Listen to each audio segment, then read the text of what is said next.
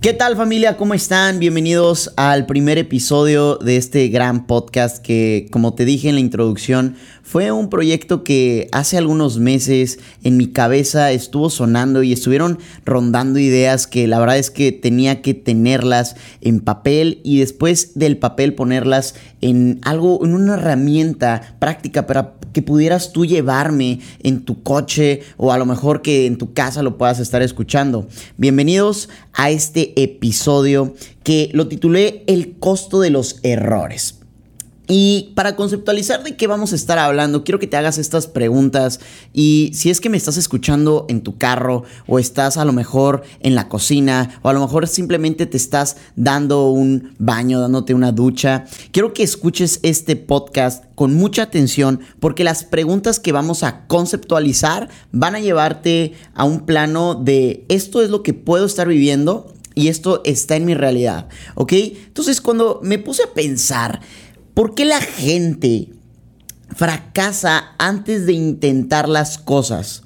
¿Te has puesto a pensar en eso? Muchas de las personas empiezan a perder la batalla sin ni siquiera iniciarla, sin ni siquiera intentarlo. ¿Por qué la gente inicia algo y no lo termina? Bueno, eso es muy normal en Latinoamérica y no he tenido la oportunidad de viajar a otros países, pero eh, en, la, en la traducción en Latinoamérica, el iniciar algo es importante, más terminarlo nunca ha sido importante.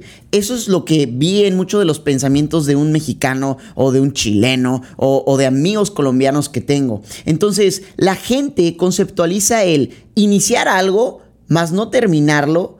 Ese es el principio del fracaso.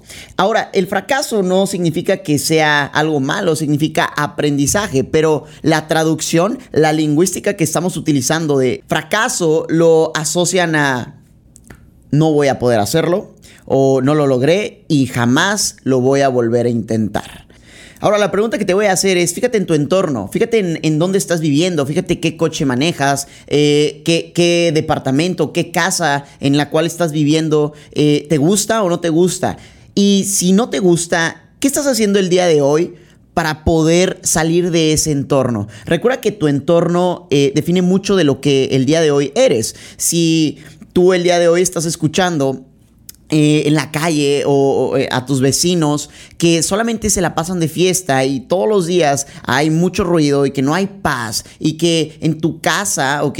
Siempre hay un tema de conversación para pelear donde tus papás o a lo mejor eh, tu hermano o tu hermana no te aportan nada y ese ambiente, ese ecosistema de conocimiento te está haciendo decrecer. Lo que vamos a estar hablando en este podcast es poder resolver esta problemática y poder eh, conceptualizar estas preguntas y la traducción hacia dónde vamos a ir y cómo lo vamos a resolver. Quédate en este podcast y toma muchas notas.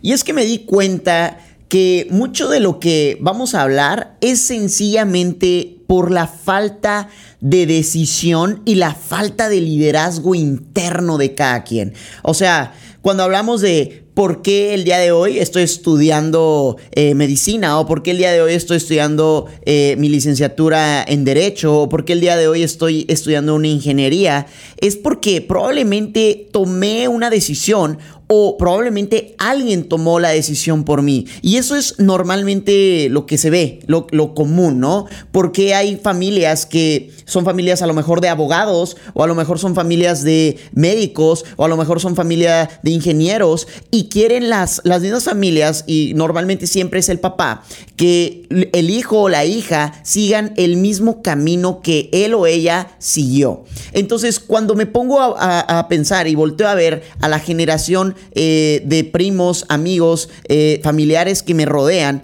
la mayoría siempre tomaron una decisión en base a la decisión de alguien más. Entonces ahí es cuando conceptualizo la falta de liderazgo en las decisiones que ellos toman. Cuando no tienes una constante en qué estás decidiendo y a lo mejor ni siquiera estás como decidiendo cosas, solamente las piensas, las haces y ya, pero también estás tomando de la decisión. Ahora, ¿Por qué la gente eh, olvida sus sueños? Sencillo, porque vivimos en un país que es bastante sencillo quedarse cómodo. Es un país donde ganas a lo mejor 5 mil, 6 mil, 7 mil pesos y te conformas. Pero allá afuera, allá en, en otros países, en países de primer mundo, hablemos de Estados Unidos, hablemos de Europa, son países que ganar 5 mil, 6 mil, 7 mil pesos es un concepto eh, bastante bajo. Digo, no, no, he tenido, te vuelvo a repetir, la oportunidad de ir a estos países, pero sí tengo muchísimos amigos que me cuentan cómo es que ganan dinero allá y me sorprende que hay gente que, así como yo que trabajaba en McDonald's, le pagan mil, ochocientos dólares, mil dólares, mil doscientos dólares por mes. Y el concepto que ellos tienen, evidentemente, es que pueden trabajar y que van a trabajar lo suficiente para tener una buena cantidad de dinero y después mejorar su vida. Aquí el problema es que en Latinoamérica y en México tienes dinero, te lo gastas. Tienes dinero, no lo guardas. Tienes dinero, lo prefieres deber antes de invertir. Y ese es el por qué usted no toma decisiones con un alto nivel de conciencia. Porque usted tiene un problema y el problema se llama dinero. Ahora, no quiero decir que el dinero es un problema, porque en realidad no es un problema. El problema es que usted tiene una situación económica que no lo deja pensar en sus sueños y es por eso que usted antes de intentarlos, usted ya se ve vencido y usted ya se ve derrotado. Y sencillamente cuando te, te fijas en ¿Cuántas personas en Latinoamérica y en México están yendo a emprender o están levantando negocios o están levantando algunas pymes? Son muy pocas y es una lástima. Pero en esta manera de pensar, en una manera disruptiva, hoy te voy a dar un poco de claves de cómo es que puedes visualizar eso que tanto has deseado, ese carro, esa casa, porque en realidad no es el dinero, sino que el dinero te abre puertas a, una, un estilo de vida mejor, a lo mejor una casa más grande, a lo mejor un coche más bonito, a lo mejor unas mejores vacaciones. Y eso es lo, eh, lo interesante en, en el concepto de ¿Por qué dejé de hacer mi sueño? Si mi sueño me permitía viajar, si mi sueño era a lo mejor tener una casa donde pudiera recibir a toda mi familia, el, día de hoy, ¿en dónde estoy parado? Y no te culpo. Puesto que cuando nacemos nosotros, cuando el ser humano eh, es un niño apenas, tú tienes un sentido de liderazgo. Te voy a poner un ejemplo. Cuando yo era niño, eh, yo recuerdo que salía mucho con mi mamá. Le agradezco de verdad a mi mamá 100% esas salidas porque a veces íbamos al parque o a veces íbamos a algún lugar donde se me antojaba a lo mejor un helado y seguramente esto también te pasó a ti, ¿no? Se te antojó un helado, a lo mejor se te antojaron algunas eh, papas fritas y tu mamá y mi mamá tal vez se ponían de acuerdo porque la mayoría de veces siempre me decía no. Cuando iba a la plaza comercial con mi papá y tenía la oportunidad de convivir con él, volteaba a ver la tienda de videojuegos y decía, papá, quiero un videojuego. Y él me decía, no. Y es ahí cuando hoy lo, lo a ver y digo, mi papá y mi mamá me fueron quitando un sentido de liderazgo. ¿Por qué Jesús? Sencillo. Porque yo buscaba la manera en que pudiese conseguir eso que quería. Si quería un helado y mi mamá me decía no, buscaba la manera de poder lograrlo. Pero eso, inconscientemente tus padres fueron quitándote un poco de liderazgo. Y eso es en el sistema tradicional de lo que viene siendo Latinoamérica. La mayor cantidad de padres de familia eh, le quitan el sentido de liderazgo a los hijos desde que les quitan los sueños desde niños. Entonces ponte a pensar si el día de hoy le estás diciendo a tu hijo que no puede ser jugador de fútbol o no puede ser un artista o no puede a lo mejor armar muchos rompecabezas, ¿qué le estás haciendo en un futuro? ¿Qué estás haciendo en su sentido de ir por lo que él quiere y no por lo que alguien más quiere. Entonces, el sentimiento de liderazgo empieza desde una persona de 5 o 6 años que va por sus sueños y su sueño a lo mejor en ese momento era comprarse un, carrito un, un videojuego, a lo mejor era un helado. Y cuando tú vas y le dices no, y no, y aparte lo reprendes, a lo mejor eh, en el sistema tradicional de Latinoamérica de educación, las madres y los padres suelen eh, tener una represión a lo mejor agresiva, a lo mejor un golpe o a lo mejor en estate quieto de no te lo voy a comprar y eso hace que el niño, su, sentimiento de liderazgo vaya decreciendo, decreciendo. Y, no me sorprende porque al final cuando terminan estudiando en la universidad eh, eligen una carrera que a lo mejor el papá o la misma sociedad lo fue asociando y lo fue empujando a que él tomara esa decisión. Pero ¿qué tal si eso no era lo que él quería? ¿Qué tal si él quería ser futbolista, pero desde niño le dijeron que no? Entonces, muchachos, cuando hablo de las preguntas eh, de el por qué la gente deja sus sueños detrás y por qué la gente hace que eh, sus sueños no se cumplan, es porque desde un principio no sabías tomar decisiones. Entonces, si tu sueño desde pequeño fue ser futbolista o ser un artista, por favor, sigue tus sueños. En realidad, este podcast también está eh, impulsando a los emprendedores o a las personas que están pensando en poner un negocio, en poner a lo mejor ese, ese negocio, ese pequeño sueño que se te ocurría desde pequeño, hazlo. Jamás te van a hacer, jamás te van a criticar, ¿ok? Por hacer de menos. Siempre te van a criticar por hacer más. Entonces, padres de familia que me estén escuchando, por favor. Nunca le cortes las alas a tu hijo porque no sabes si él o ella pueden hacer de lo que ellos quieran su mejor versión. Probablemente quiere ser el siguiente Lionel Messi. Probablemente quieren ser el siguiente Beethoven. Probablemente quieren ser el siguiente, eh, el siguiente diseñador de modas. Y estoy seguro que has escuchado la famosa frase de es que esta es la vida que me tocó, o este es el trabajo que me tocó, o frases como eh, le preguntas a alguien que cómo está y te dice, pues aquí estamos.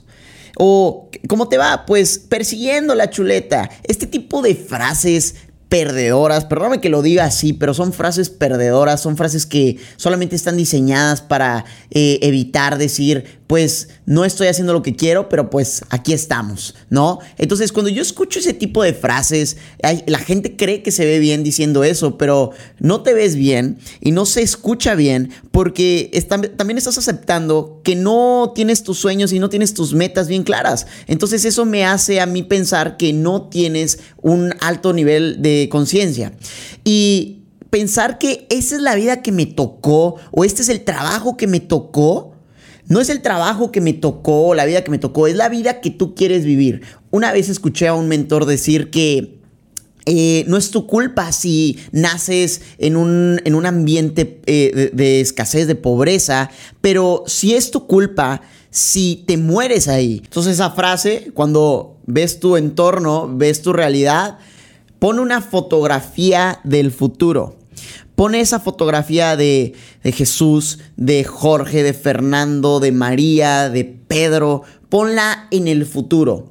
Quiero que tengas las mismas, eh, el mismo ecosistema, quiero que tengas las mismas, las mismas prendas, quiero que tengas el mismo coche, quiero que tengas la misma casa. Y si esa foto en el futuro te agrada, vas por buen camino. Pero si esa foto en el futuro, con el mismo ingreso, con el mismo eh, estilo de vida y con el mismo, eh, con los mismos hábitos, no te agradan, entonces probablemente puedas volver a pensar en qué estabas haciendo y qué puedes hacer para salir de eso. Ojo con lo que te voy a decir, porque probablemente vives en una jaula de oro. Jesús, ¿qué, qué es una jaula de oro? Sencillamente puedes vivir con un ingreso tradicional, un ingreso que te permita vivir bien, pero a eso yo le llamo una jaula de oro, porque se ve bien, se ve lindo, se ve, eh, resplandece, tiene una, un buen contexto. Sin embargo, sigues viviendo en una jaula. No te das cuenta que allá afuera hay un ecosistema de vida, un ecosistema de oportunidades. Eh, la crisis existe, pero depende de qué, qué crisis quieres vivir. En la crisis quieres que tú trasciendas, quieres tener negocios que se eleven en la crisis o tan solo en la crisis vas a ser otra persona que diga, es que hay crisis, es que por esto no tengo lo que quiero y por esto no tengo los sueños que quiero y por eso no tengo el coche de mis sueños y no tengo la casa que quería o el viaje que quería o la familia que quería. La crisis funciona de tal manera que usted lo puede aprovechar o usted se puede quejar y victimizar de la crisis. Entendiendo esto, partimos a la diferencia entre lo logré y en el casi lo logro. No hay persona que lo premien por el casi lo logré, el casi me gradúo, el casi sí lo hago, el casi sí llego. Siempre va a haber un estrato donde es el primero, el segundo y el tercer lugar en cualquier cosa a lo que te dediques. Entonces, la diferencia entre lo logré y casi lo logro no es una diferencia pequeña, es una diferencia abismal. Es algo que ni siquiera lo puedes medir porque no estás en el mapa. Entonces, muchachos, cuando volvemos a las preguntas iniciales, el por qué la gente se rinde antes de intentar las cosas, o por qué la gente eh, eh, intenta las cosas pero no las termina, o por qué la gente ni siquiera piensa en que lo quiere hacer, es ahí cuando volteo a ver el pensamiento disruptivo y el ¿por qué no lo hago? ¿Y qué tal si sí gano? ¿Qué tal si sí lo logro? ¿Qué tal si ese trato que iba a hacer con algún socio sí se cierra? ¿Qué tal si la chica que me gusta me dice que sí? ¿Qué tal si ese maestro que yo pudiese hablar con él para poder ayudarme a mí mismo en mi proyecto y que salga aún mejor me dice algún consejo? ¿Qué tal? ¿Qué tal el mundo de las probabilidades y no el mundo de y si no? ¿Y si no pasa? Y el mundo de la mentalidad de escasez y el mundo de la que, que no hay prosperidad.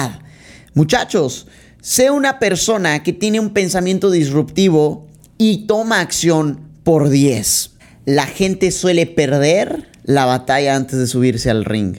Pero cuando volteas a ver a los boxeadores o a los eh, jugadores de fútbol o a los corredores que se dedican a entrenar durante 2, 3, 4 años y para solamente correr unos cuantos segundos, es cuando entiendes que tú vas a ganar la batalla mientras te preparas y ese proceso lo vives de manera excepcional.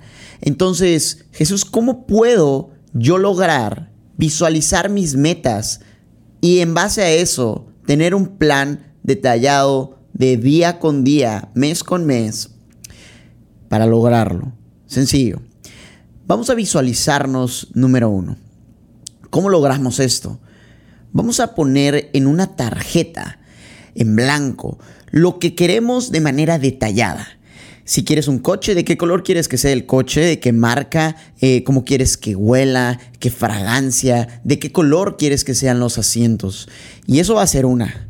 La segunda tarjeta puede ser tus metas personales cuánto dinero necesitas ganar o cuánto dinero te gustaría ganar para que la, el contexto de vida que quieres sea una realidad.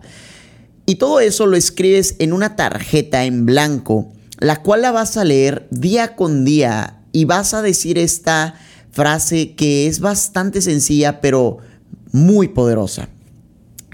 Estoy feliz y agradecido porque el día de hoy tengo tal cosa estoy realizado en tal aspecto y estoy logrando cada una de mis metas.